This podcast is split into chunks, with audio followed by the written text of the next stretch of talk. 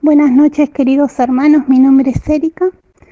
Y bueno, y mando estos audios así porque la verdad es que no encuentro el audio que ya tenía preparado para este día. Y les voy a mandar pequeños audios que vamos a ir compartiendo. Vamos a compartir la prédica de estos dos últimos jueves, la prédica de José, Destino de Victoria y Bendición, y la prédica de René, Construir límites sanos. José nos hablaba de ser centinelas, de cuidar nuestra fe, de cuidar ese encuentro personal que tenemos con Dios, de estar vigilante de día y de noche. Y nos hablaba de Proverbios 4:23. Primero que nada tenemos que vigilar nuestro corazón, porque de él emana la fuente de la vida. Y yo sé que puede, podemos estar pasando situaciones y circunstancias que hagan que nuestros corazones estén duros, que estén rencorosos, con tristezas, amargados, pendientes de cosas pasadas o inclusive corazones que ya no tengan más ganas de, de seguir viviendo. Y tenemos que cuidar nuestros corazones.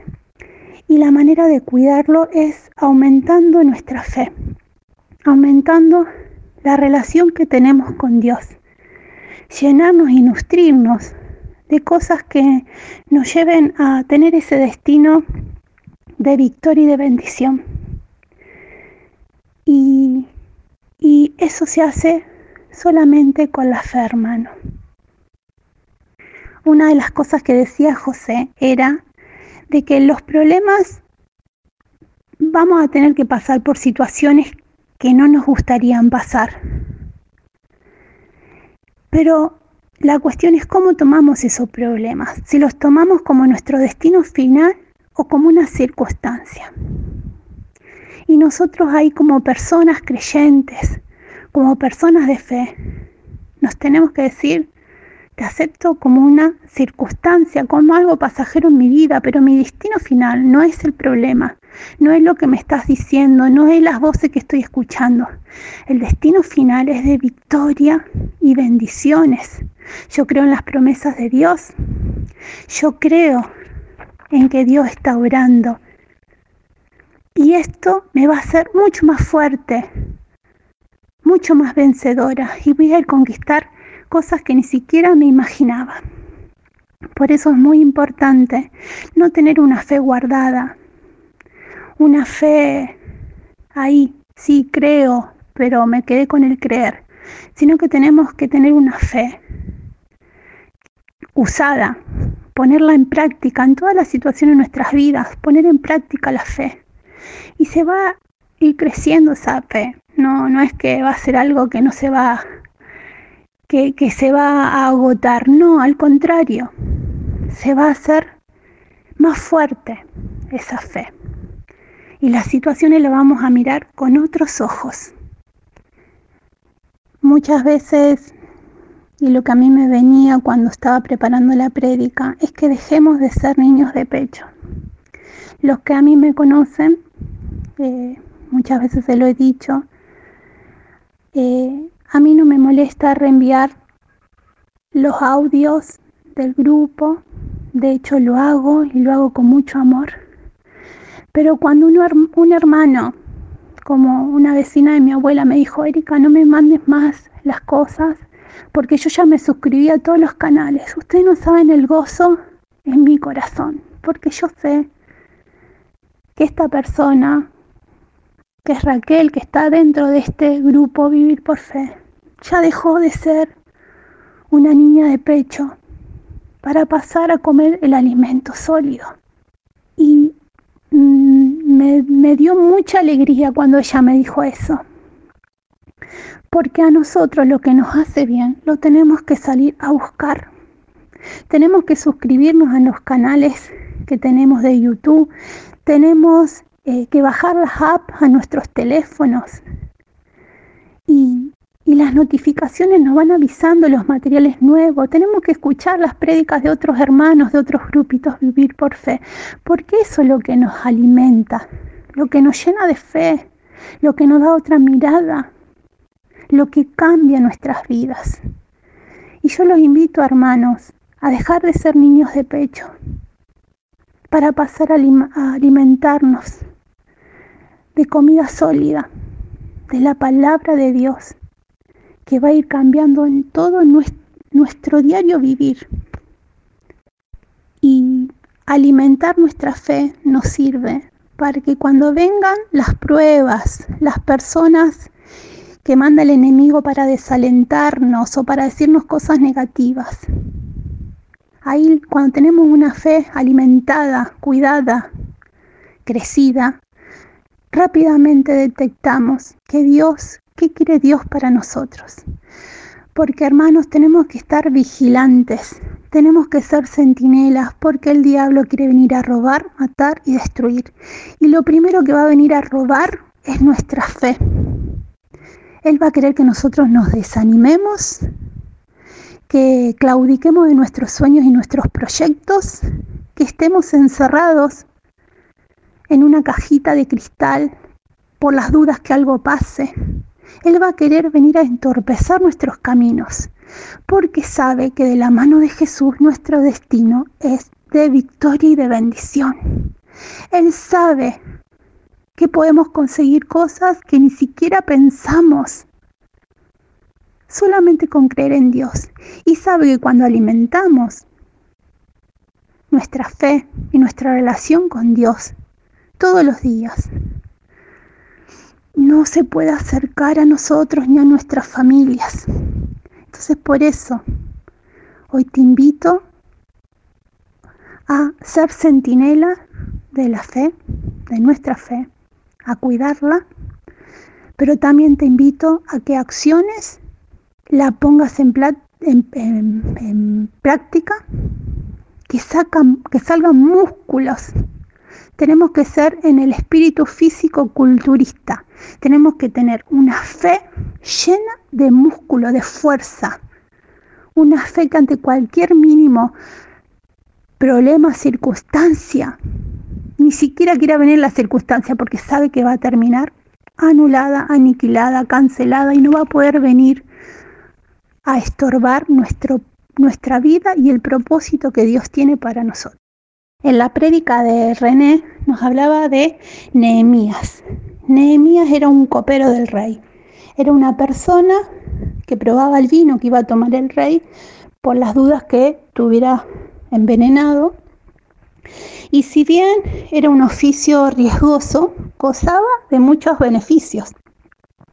Vivía en el palacio, probaba lo mejor de lo mejor, y él escuchó que su pueblo no la estaba pasando bien y él se afligió por su pueblo.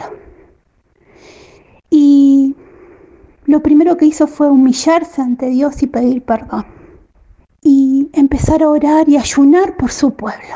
Y él sentía la necesidad de salir de ese confort que, en el que estaba viviendo para ir a reconstruir las murallas de su pueblo, porque esas murallas y esa puerta era una deshonra que estén destruidas, era la burla de los enemigos. Y él sentía la necesidad de ir a ese lugar, que sabía que eran lugares inhóspitos, pero él tenía ese, ese anhelo de compartir la aflicción con su pueblo y de ayudar a que dejara de tener vergüenza a su pueblo. Fue así que Nehemías se puso a orar y ayunar y la contestación no fue inmediata. Él estuvo cinco meses ayunando y orando, hasta que un día pudo hablar con el rey y él ya tenía todo un plan de cómo hacer. Eh, Dios ya había puesto todo en su, en su vida, de cómo tenía que hacer, cuánto iba a tardar. Él ya tenía todo planificado. Y cuando el rey le dijo que vaya, él fue por más y le pidió cartas de recomendaciones y le pidió que pudieran llevar cartas a los que eh, vendían la madera para poder hacer las murallas y la puerta de Judá. Y cuando uno goza de ese favor de Dios y la mano de Dios está sobre nuestras vidas, no hay nada malo que se pueda acercar, pero sí tenemos que estar también vigilantes, porque el enemigo va a querer venir a detener nuestros pasos, a que nos distraigamos. En este caso, con la figura de Zambala. Eh, él lo quería llevar de fiesta, de reunión, lo quería sacar del propósito, que era reconstruir las murallas. Y como era una persona que tenía una relación con Dios y que Dios había puesto un sentir en su interior y que la mano de Dios estaba sobre Nehemías, él rápidamente detectó que, que no tenía que ir, que eso lo iba a distraer del camino que Dios tenía para él. Y, y bueno, y fue así que reconstruyó las murallas. Y nosotros nos tenemos que revisar y ver cómo están nuestras murallas. Si hemos dejado que el desaliento, la tristeza, palabras negativas, consejos malos, se hayan hecho que nuestras murallas estén fisuradas o inclusive destruidas.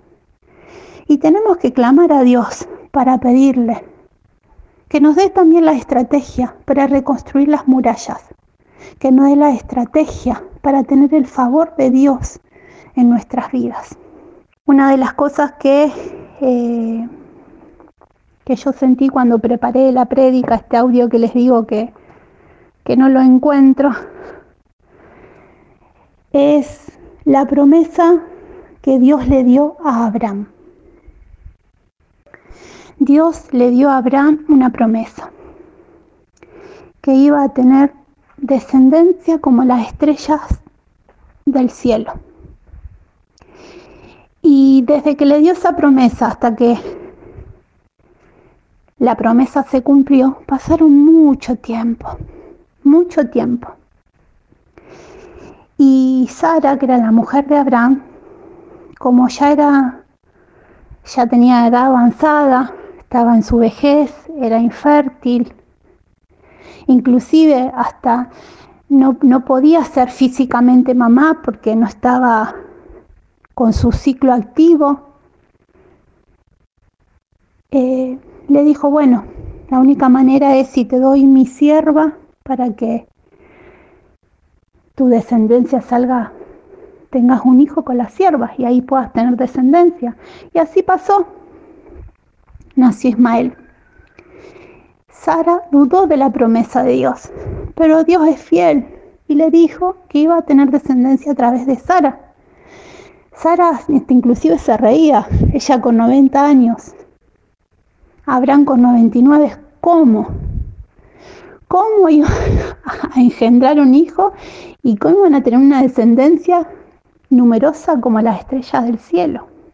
Y la promesa llegó y nació Isaac y, fue tanta la alegría que Dios derramó por la fe de Abraham. Y, y vemos acá que a veces las promesas tardan en cumplirse, pero nosotros nunca tenemos que caer en nuestra fe. Nosotros tenemos que creer y tenemos que ser como enemías, trabajar con una mano, estaba trabajando y con la otra estaba con las armas, librando la buena batalla. Y tenemos que creer y confiar y esperar los tiempos de Dios. Ahora vamos a hacer una oración. Padre Todopoderoso, te damos gracias por este momento que estamos compartiendo. Te pido perdón, Señor, ante todo, por no compartir un audio entero, pero sé que tú te estás derramando con fuerza y con poder en este grupo Vivir por Fe. Te agradezco, Padre Santo, por esas enseñanzas que recibimos cada jueves, por tu palabra que penetra hasta el tuétano de nuestros huesos. Te pedimos que derrame fe en nuestras vidas, una fe que mengue, que crezca, que saque músculos.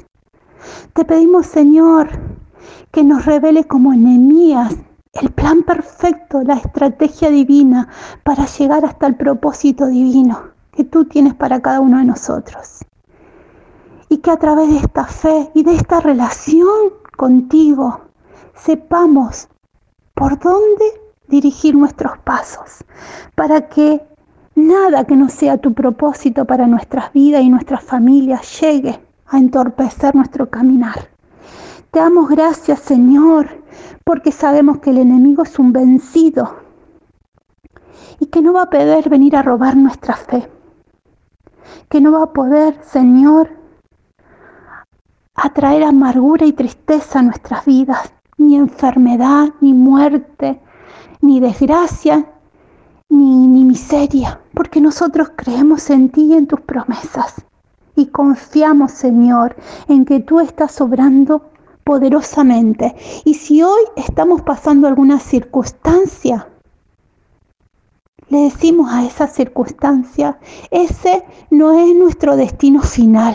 Nuestro destino final es de victoria y de bendición en nuestras vidas porque creemos en el Dios Todopoderoso, Creador del cielo y de la tierra, que dio a su Hijo único para que nosotros tengamos vida y vida en abundancia. Y por eso creemos, Señor, que hoy vas a hacer una noche de victoria, que hoy vas a marcar un arte y un después en nuestras vidas y que tú estás derramando una fe que ya está quemando nuestros pechos y nuestros corazones. Una fe poderosa, una fe que nos lleve a ser una topadora en el espíritu para llegar a conquistar lo que tú quieres que nosotros conquistemos. Te damos gracias, Señor, por todo lo que estás haciendo. Mamita María, te pedimos que estés intercediendo con nosotros. En el nombre poderoso de Jesucristo. Amén.